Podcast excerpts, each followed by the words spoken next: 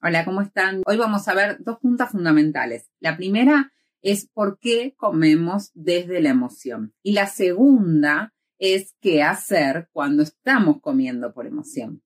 Bien, comencemos.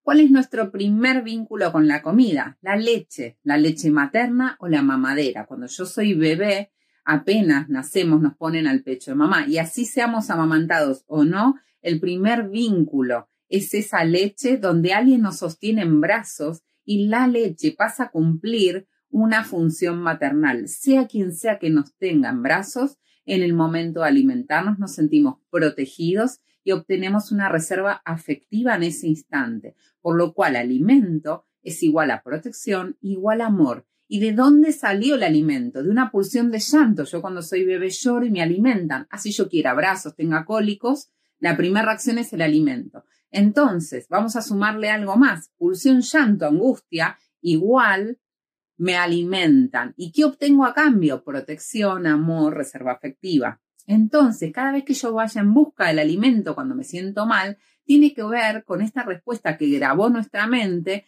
y que nunca actualizó el software, donde yo sigo comportándome de la misma manera que ese niño. Entonces, algo que podemos hacer, estamos frente a esa ladera, frente al chocolate y en un ataque de ansiedad donde sabemos que no tenemos hambre ni nada, pero queremos comer. ¿Qué es lo que vamos a hacer? Detenernos. Ahí está nuestro cerebro primitivo, buscando dopamina, buscando placer ya. Vamos a pasar eso al cerebro ejecutivo, al racional. ¿Qué vamos a hacer? Una pausa. Y vamos a agarrar, si tienen a la ideal, un papelito, un imán y anotarse en una columna pro, en otra contra. Un minutito, si tienen ahí el marcador de, los imanes de ladera o un anotador.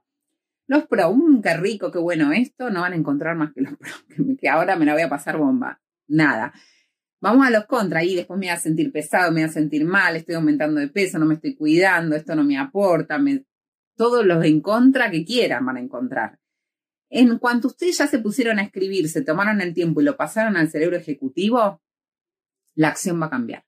O se van a retirar sin nada o se van a llevar una fruta, una manzana. Lo bueno siempre para estas cosas es tener a la mano la opción saludable. Esto siempre, digo, parece una novedad, pero lo aclaro. Entonces de repente cambia la acción. ¿Por qué? Porque me tomé el tiempo de pensar y de distinguir.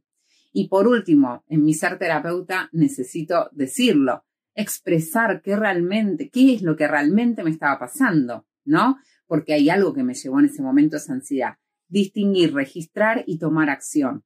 Ya sea hablar con una persona, ya sea poder expresar simbólicamente. Yo a veces les propongo un ejercicio tan sencillo como ir a un espejo o una silla vacía y hablar a la persona con la cual tengo el conflicto o a la situación o hablarme a mí mismo mirándome a los ojos en tiempo presente y real, para descargar la emoción y escucharme, que mi mente me escuche cuál es el problema real.